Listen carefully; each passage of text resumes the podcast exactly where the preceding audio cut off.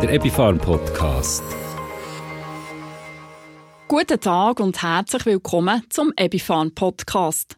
Das ist der Podcast, wo euch Themen rund um Gesundheit, Ernährung und Komplementärmedizin präsentiert. Mein Name ist Simon Walter Bühl. Im heutigen Podcast dreht sich alles um das Thema Omega-3-Fettsäuren. Omega-3-Fettsäuren gehören zu den sogenannten essentiellen Fettsäuren. Das bedeutet, unser Körper kann die nicht selber in genügender Menge herstellen. Wir müssen also den Bedarf an Omega-3-Fettsäuren durch die Aufnahme über unsere Nahrung decken. Bei den Omega-3-Fettsäuren unterscheidet man zwischen den kurzkettigen und den langkettigen Omega-3-Fettsäuren.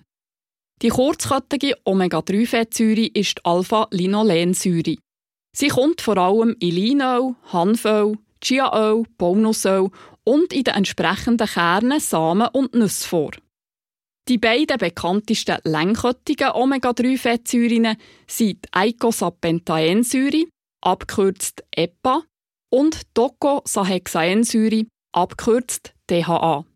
Diese beiden Fettsäuren findet man vor allem in fettem Fisch wie Lachs, Sardinen, Hering oder Makrelen. Über das Thema Omega-3-Fettsäuren möchte ich mich jetzt eingehender mit meinem heutigen Gast, Dr. Med Simon Feldhaus, unterhalten. Der Simon Feldhaus ist Chefarzt am Paramed-Zentrum für Komplementärmedizin in Bar und arbeitet noch in einem Teilzeitpensum als wissenschaftlicher Mitarbeiter für die Ebifarm. Simon fragt Simon. Simon Walter-Bühl im Gespräch mit Dr. Med Simon Feldhaus. Guten Tag, Simon Feldhaus. Einen wunderschönen guten Tag zusammen. Simon, die Omega-3-Fettsäuren haben ja in vielen Bereichen eine positive Wirkung auf unsere Gesundheit. Kannst du uns einige dieser Bereiche nennen, womit Omega-3-Fettsäuren eine positive Wirkung erzielt werden kann? Omega-3-Fettsäuren sind ja wesentlicher Bestandteil der gesamten Fettsäureausstattung des Körpers. Sie sind eigentlich in praktisch allen Zellmembranen vorhanden und damit in fast allen Organsystemen. Es ist somit fast unmöglich zu sagen, wo es keine Wirkung hat. Es gibt aber ein paar Schwerpunkte, wo man vielleicht sagen kann, wo die Omega-3-Fettsäuren besondere Effekte haben. Das ist erstmal ganz allgemein immer dort, wo Entzündungen eine Rolle spielen, in welcher Form auch immer weil Omega-3-Fettsäuren antientzündlich sind. Äh, Im Bereich der gesamten Herz-Kreislauf-Situation, präventiv wie therapeutisch, im psychoemotionalen System, vor allem auch bei äh, Hyperaktivität, ADHS oder ähnlichem, in der direkten Psychiatrie bei Depressionen, weil ein Teil der Depressionen auch entzündlich verursacht ist im gesamten Stoffwechsel, vor allem wenn auch hier wieder Entzündlichkeiten vorhanden sind, metabolisches Syndrom und ein Teil damit auch des Diabetes. Mit Omega-3 behandelt man nicht den Diabetes, aber die Silent Inflammation, die vielleicht zugrunde liegt. Und dann natürlich auch das ganze Thema ähm, Schwangerschaft, Stillzeit, Neugeborenen, ähm, Entwicklung. Immer dann, wenn auch das Nervensystem eine Entwicklung zeigt, eine, eine Größenzunahme zeigt, sind Omega-3-Fettsäuren äh, unverzichtbar. Oft wird die positive Wirkung von Omega-3-Fettsäuren auf unsere Gesundheit aber auch angezweifelt. So findet man in den Medien nebst positiven Berichten über die Omega-3-Fettsäuren immer auch wieder kritische. Wie ist deine Einschätzung, beziehungsweise was sagt die heutige Studienlage? Wenn man die Studienlage anschaut, wird man eine überwiegende Anzahl positiver Studien finden, mit ganz wenigen auch negativen Studien die also die Wirkung der Omega-3-Fettsäuren anzweifeln.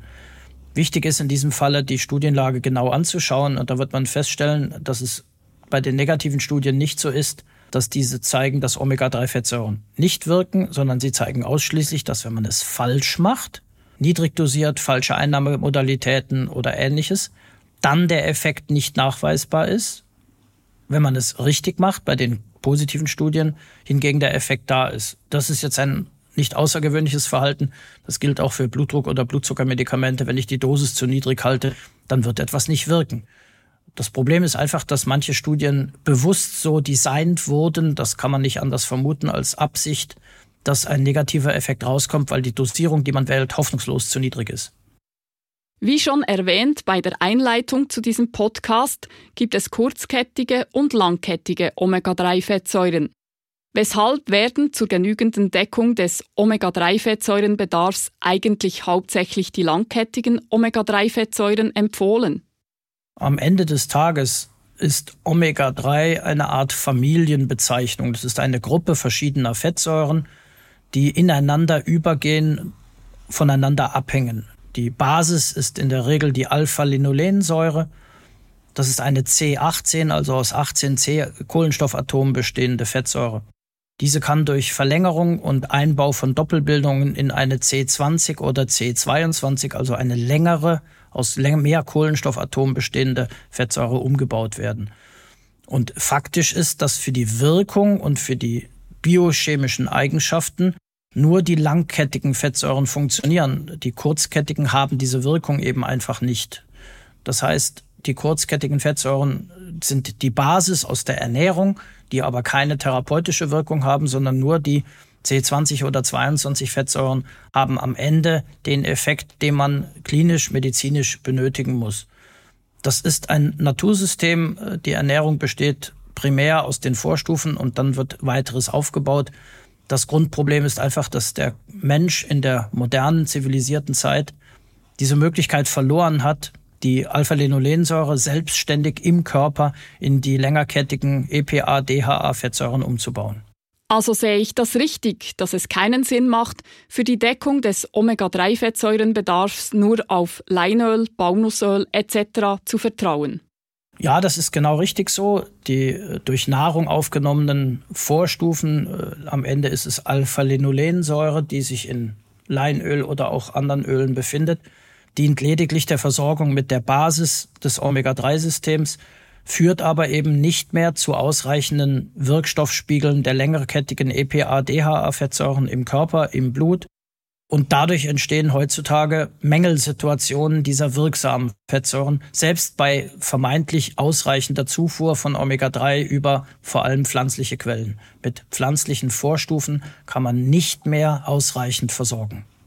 Also Fazit, Besser zweimal pro Woche auf eine Mahlzeit mit fettem Fisch setzen oder entsprechende Fischölkapseln als Nahrungsergänzung zu sich nehmen.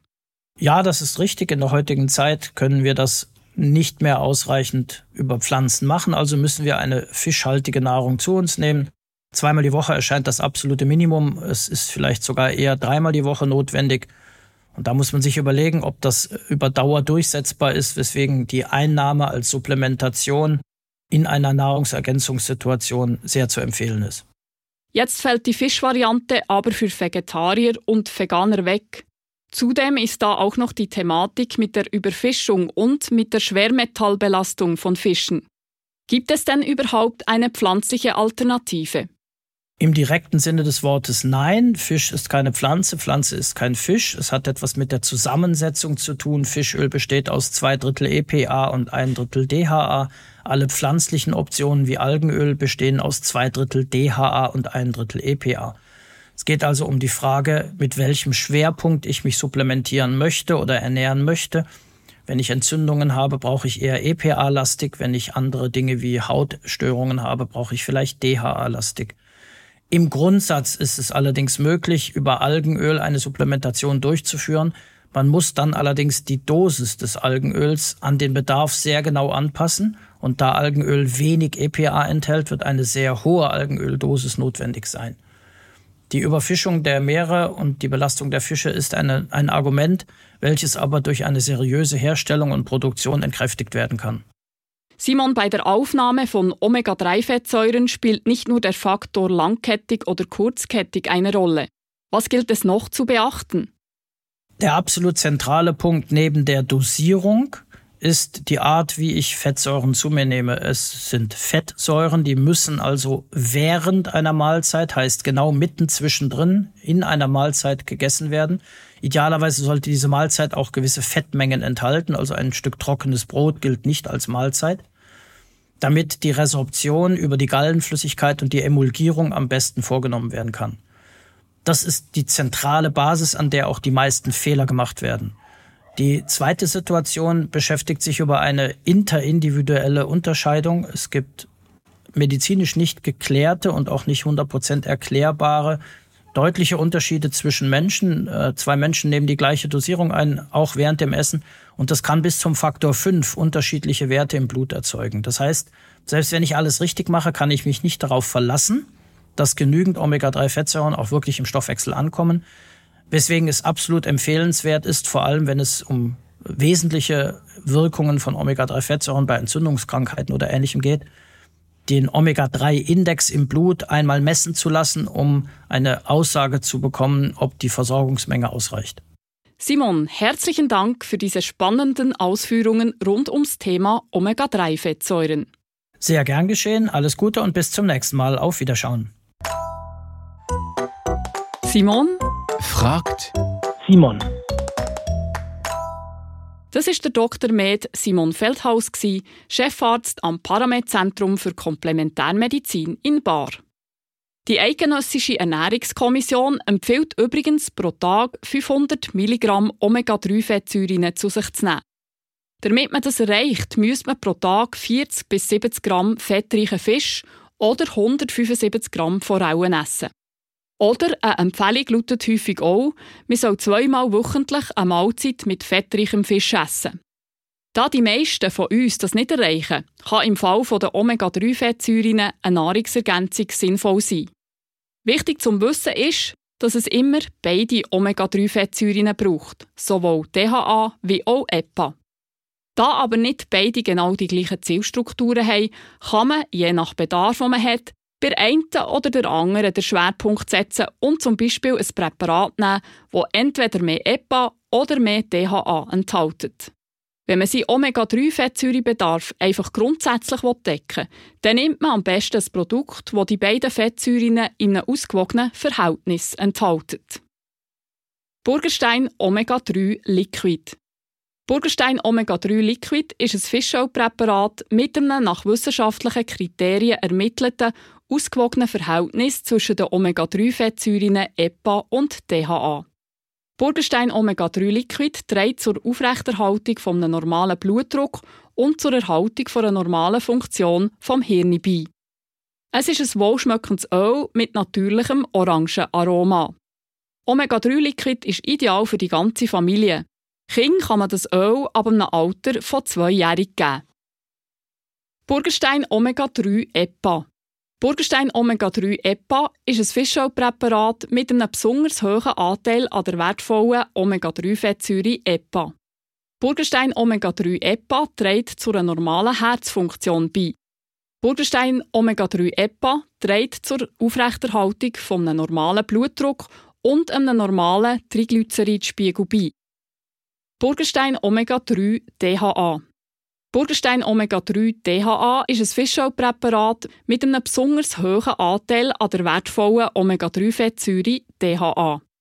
Burgenstein Omega-3 DHA trägt zur Erhaltung einer normalen Funktion vom Hirn bei.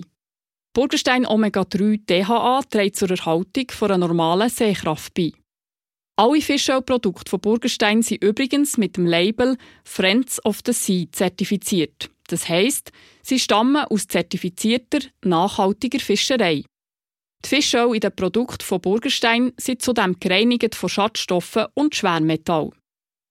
Burgerstein Omega 3 Vegan. Burgerstein Omega 3 Vegan ist die pflanzliche Alternative zu den Fischölpräparaten und wird aus Algen hergestellt. Das Produkt enthält einen höheren Anteil von der Omega-3-Fettsäure DHA. Burgerstein Omega-3 Vegan ist ideal als Ergänzung für Menschen, die sich pflanzenbasiert ernähren oder aus anderen Gründen eine pflanzliche Omega-3-Quelle bevorzugen. Burgerstein Omega-3 Vegan trägt zur Erhaltung von einer normalen Funktion vom Hirn bei. Burgerstein Omega-3 Vegan trägt zur Erhaltung von einer normalen Sehkraft bei. Wichtig zum Wissen. Wie der Dr. Med Simon Feldhaus schon gesagt hat, sollten Omega-3-Fettsäuren immer mit einer Mahlzeit eingenommen werden, weil die Aufnahme der Fettsäuren ist sehr stark abhängig von Fett. Mit mehr Fett werden sie besser aufgenommen. Omega-3-Produkte sollte man immer genug lang nehmen, weil sie brauchen für ihre Wirkung zu entfalten ein Zeit. Meistens braucht es mindestens zwei Monate, bis die gewünschten Omega-3-Spiegel in den Zellmembranen erreicht sind. Teilweise ist gesagt worden, die Einnahme von Omega-3-Produkten könnte das Blutungsrisiko erhöhen. Das hat sich aber in neuen Untersuchungen nicht bestätigt. Neue Daten zeigen kein erhöhtes Blutungsrisiko, wenn man die sichere Grenze vor maximal empfohlenen Tagesdosis von 5 Gramm einhält. Schwangere und Stillende sollten sich in Bezug auf die Einnahme von Omega-3-Fettsäurenprodukten immer von einer Fachperson beraten, weil in Schwangerschaft und Stillzeit gelten andere Dosierungsempfehlungen. Wer unsicher ist, ob er genügend versorgt ist mit Omega-3-Fettsäuren, kann seinen Status durch die Bestimmung vom Omega-3-Index überprüfen. Dabei wird der Anteil von EPA und DHA in den roten Blutkörperchen bestimmt, gemessen an allen Fettsäuren. So, ich hoffe, euer Hirn hat bei diesen vielen Informationen zu den Omega-3-Fettsäuren mithalten Und falls nicht, dann probiert es doch einmal mit der Omega-3-Fettsäure DHA ob in Form von Fischöl oder Augenöl, das ist dann euch überlassen. Ich wünsche euch eine mega bzw. eine omega gute Gesundheit. Eure Begleiterin im Ohr, Simon Walter Bühl. Bis zum nächsten Ebifan Podcast. Dies ist ein Nahrungsergänzungsmittel. Nahrungsergänzungsmittel sind kein Ersatz für eine abwechslungsreiche und ausgewogene Ernährung und eine gesunde Lebensweise. Der Epifarm Podcast.